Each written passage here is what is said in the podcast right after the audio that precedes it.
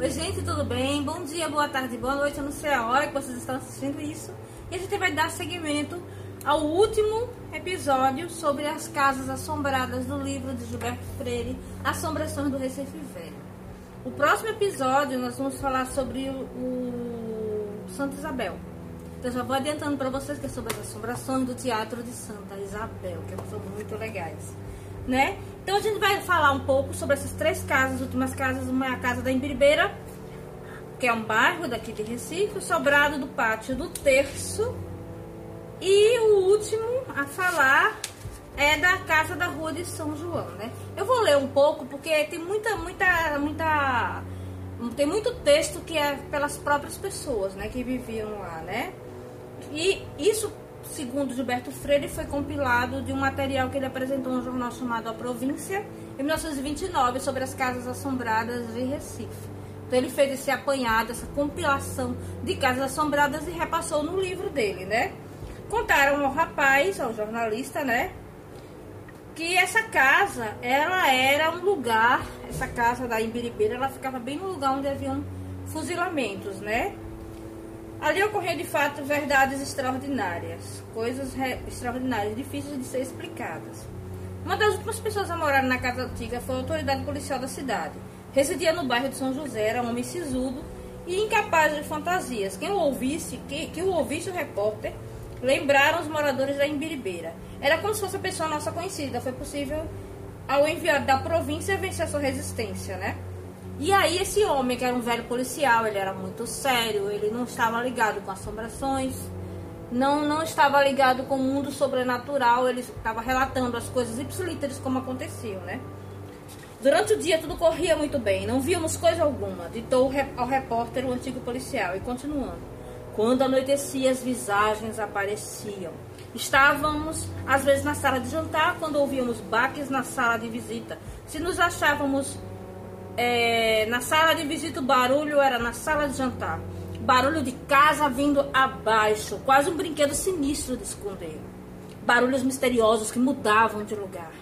Procurávamos observar o que havia de anormal na casa e encontrávamos tudo em perfeita ordem, acrescentou o velho policial. Bem, isso aí a gente já viu em outras casas mal assombradas, né? Que geralmente você escuta a casa caindo abaixo, mas na realidade é um barulho sobrenatural e a casa não cai, né? Muitas vezes a gente pode até associar as ideias de poltergeist que a gente tinha, né? A ideia de poltergeist universal que a gente tem, né? Quando nos agasalhávamos, e é ainda do depoimento do antigo morador da casa da Ibiribeira, dificilmente podíamos conciliar o sonho, sono, tal a série de coisas que ocorriam no prédio. As janelas da casa batiam continuadamente, dando a ideia de que tinham ficado abertas. Ouvíamos quebrar louças na cozinha, cortarem lenha, fazerem fogo. Levantávamos.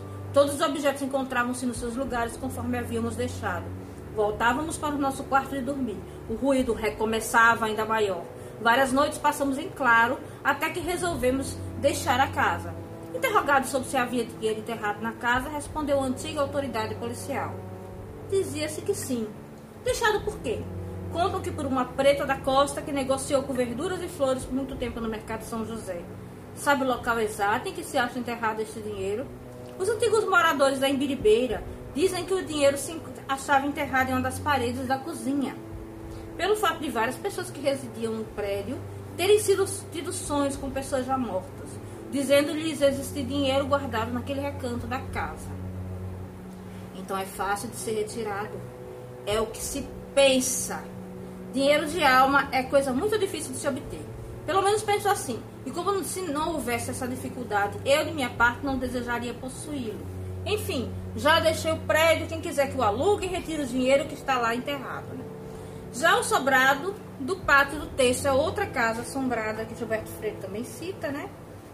E que ele fica. Provavelmente esse, esse, esse sobrado ficava no número 29, no, ba, no pátio do texto de São José.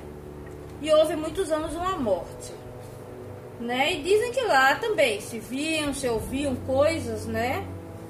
E que teve uma família que se mudou para lá, né? Uma família que tinha criança, né? E que essa casa houve um assassinato de uma senhora. Dizem antigos moradores de Sobrado que nele apareciam vultos a todo instante. Uns entravam nos quartos, outros encaminhavam-se para a cozinha. Eram estes fantasmas, mansos vindos vistos durante o dia, principalmente à tarde. À noite, porém, as assombrações tornavam-se ruídos de louças que mãos misteriosas jogavam sobre o soalho, arrastar de cadeiras móveis que caíam com estrondo.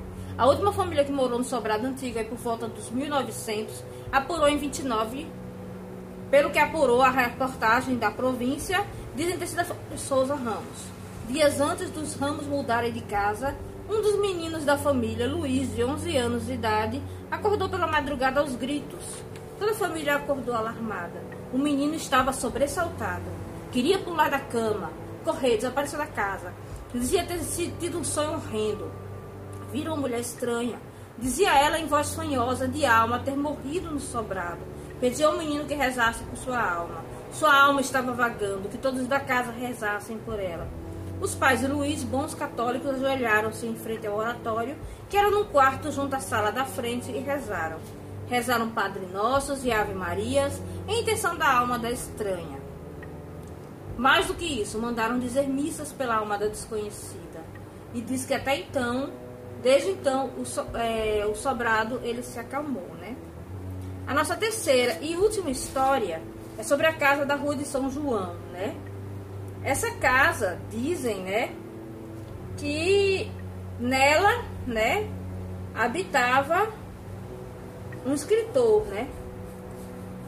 E esse escritor, ele essa casa ficava numa rua de porta e janela, né? E era um lugar que era realmente assustador, né? Chegou a ser o pavor de uma rua inteira. Uma quieta rua de pequenos burgueses, de gente simples e pacata cristã, pacatamente cristã, sem sobrados nem palacetes sem ricaços nem doutores importantes, quase sem gente sinhá, a não ser decadentes.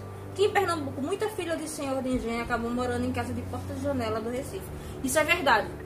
Essa, essa, essa frase que ele diz que em Pernambuco, muita filha de senhor de engenho acabou morando em casa de porta e janela. É verdade. Lado da minha casa moravam duas senhoras. Quando eu era criança, inclusive eu tinha meio que pavor, porque não sei se vocês conhecem o filme Coraline, que tem duas senhoras idosas que elas, quando a Coraline chega, elas a cercam e ficam tentando fazer com que ela fique na casa. Essas duas senhoras faziam a mesma coisa, não por maldade, não porque elas eram maldosas, mas elas não recebiam visita de ninguém porque elas eram solteiras, como a gente chamava de solteironas, e elas ficavam meio que sozinhas, né? E quando eu ia lá, elas me sentavam numa cadeira e ficavam ao meu redor, pegando no meu cabelo. E isso, aquilo ali meio, me deixava meio assustada. Era uma coisa meio coraline que aconteceu na minha infância, né? Então, elas eram filhas de um senhor de engenho muito rico. E ele era, da época, meu pai conheceu, assim, meu pai falou pra mim. Meu pai era uma das antigas, né? Meu pai, eu, meu pai, quando eu nasci, meu pai tinha quase 55 anos. Então, meu pai, ele conviveu muito com essas pessoas da antiga, de antigamente. E dizem que o pai dela, ele acendia charuto com uma nota de dinheiro, né? E também dizem que os pais dela fizeram na o rodapé da casa, era todo folheado a ouro. E aí ela, elas moravam, já estavam praticamente sem dinheiro algum, porque o pai delas dilapidou a, a fortuna da família, né? Isso aí realmente, muitas, muitas moças de família, quando os pais faleciam, elas ficavam solteiras, não tinham maridos, não tinham filhos, não tinham casa, e geralmente elas perdiam os bens que elas tinham que os pais tinham, os próprios os irmãos dilapidavam, ou elas não recebiam a parte da herança delas, elas terminavam morando em casas pequenas, né? Muita gente de família abastada terminou a vida assim, né? Então essa casa era uma casinha, né? Simpaticamente cor-de-rosa, na sua pequenez de casa quase de caboclo. Morava nela um funcionário público com a mulher e os filhos, né? Um dia esse homem entendeu de acabar com a vida. Deu Deu, ninguém sabe por que, um tiro na cabeça. Foi uma sombra para a rua. Ninguém podia explicar o suicídio de pessoa tão satisfeita com as coisas simples do mundo. A mulher, os filhos, os passarinhos, as galinhas coideiras, né? Depois desse dia, a casa começou a ficar assombrada. Começou a aparecer um vulto embuçado à janela, visto não só por uma pessoa, mas por muitas, das mais sisudas da, da, da rua e das ruas vizinhas. Aparecia o fantasma quase todas as noites depois das 11 horas com a regularidade de um funcionário público que não faltasse a repetição. Que a hora do ponto aparecesse com rigor de quem o cumprisse, não obrigação e praticasse uma devoção. Era o passar das 11 e aproximasse da meia-noite e o fantasma desaparecia, né? Algumas pessoas vieram, né, para ver, né, essa, essa casa. E é interessante você imaginar que a casa assombrada, ela era tão... Ela era até procurada pelas pessoas que queriam ver as assombrações que lá existiam, né? Bom, gente, é, a gente terminou essa parte do circuito das casas assombradas. No próximo episódio, a gente vai falar sobre o, o Teatro de Santa Isabel. E aí eu dou por terminado a, a leitura desse livro, né? E a gente pode partir para coisas mais, digamos assim, empolgantes. Eu estou muito empolgada para mostrar certas coisas para vocês. Eu quero que vocês é, vejam coisas que vocês podem ter acesso, né? E no próximo livro eu encerro o livro com a chave de ouro e a gente conversa um pouco sobre ele. Eu passo os dados bibliográficos onde vocês podem encontrar para comprar, tá certo? Um beijo e até a próxima.